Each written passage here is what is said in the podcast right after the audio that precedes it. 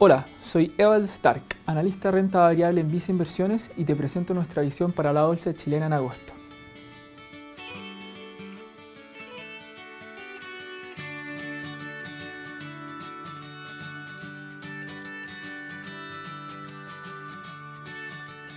Julio siguió la norma de los últimos 10 meses consecutivos, en donde la única tendencia clara es la volatilidad.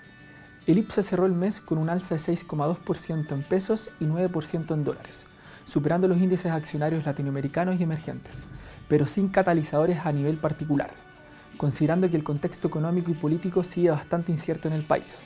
En este sentido, destaca negativamente que el precio del cobre acumula cuatro meses consecutivos de caídas, cerrando en 3,57 dólares la libra a lo que se suma que estamos entrando en un periodo de desaceleración, tanto a nivel local como global. Uno de los sectores que destacó positivamente en julio fue el sector eléctrico, donde observamos un importante rebote. Esto podría atribuirse a varios factores, destacando principalmente el anuncio de venta por parte de Enel Chile de su filial de transmisión, cuya transacción se habría realizado en múltiplo bastante atractivo, cercano a 20 veces EV-EBIT esto terminó revalorizando a todo el sector e incluso a Aguas Andinas, que participa en un negocio diferente pero con características similares. A lo anterior se sumó el mayor nivel de acumulación de agua en los principales embalses y la reciente licitación de precios de energía, la cual dio cuenta de un alza de precios por primera vez desde el 2012. Creemos también que los débiles resultados del segundo trimestre podrían haber marcado un piso para el sector, desde donde podríamos ver mejoras hacia adelante.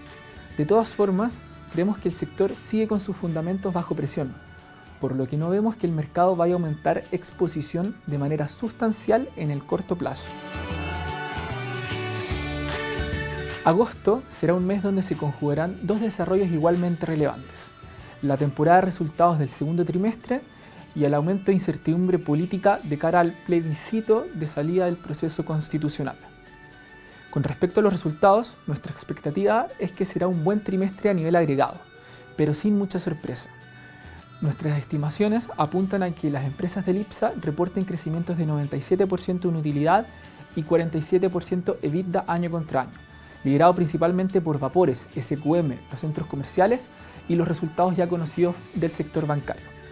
Con respecto al contexto político local, si bien entraremos en un contexto de mayor incertidumbre de cara al plebiscito, las valorizaciones actuales de las compañías chilenas, excluyendo SQM, Vapores y el sector bancario, se encuentran en niveles cercanos a mínimos históricos, incluso en algunos casos cercanas al valor de liquidación.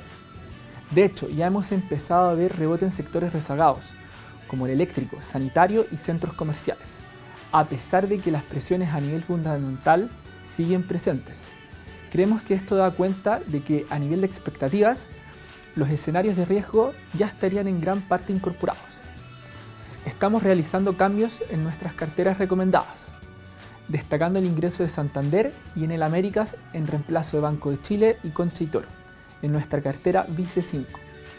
Estamos incorporando Santander en la segunda posición de nuestra cartera Vice 5, destacando el alto atractivo en valorización relativa con respecto a su comparable directo, Banco de Chile.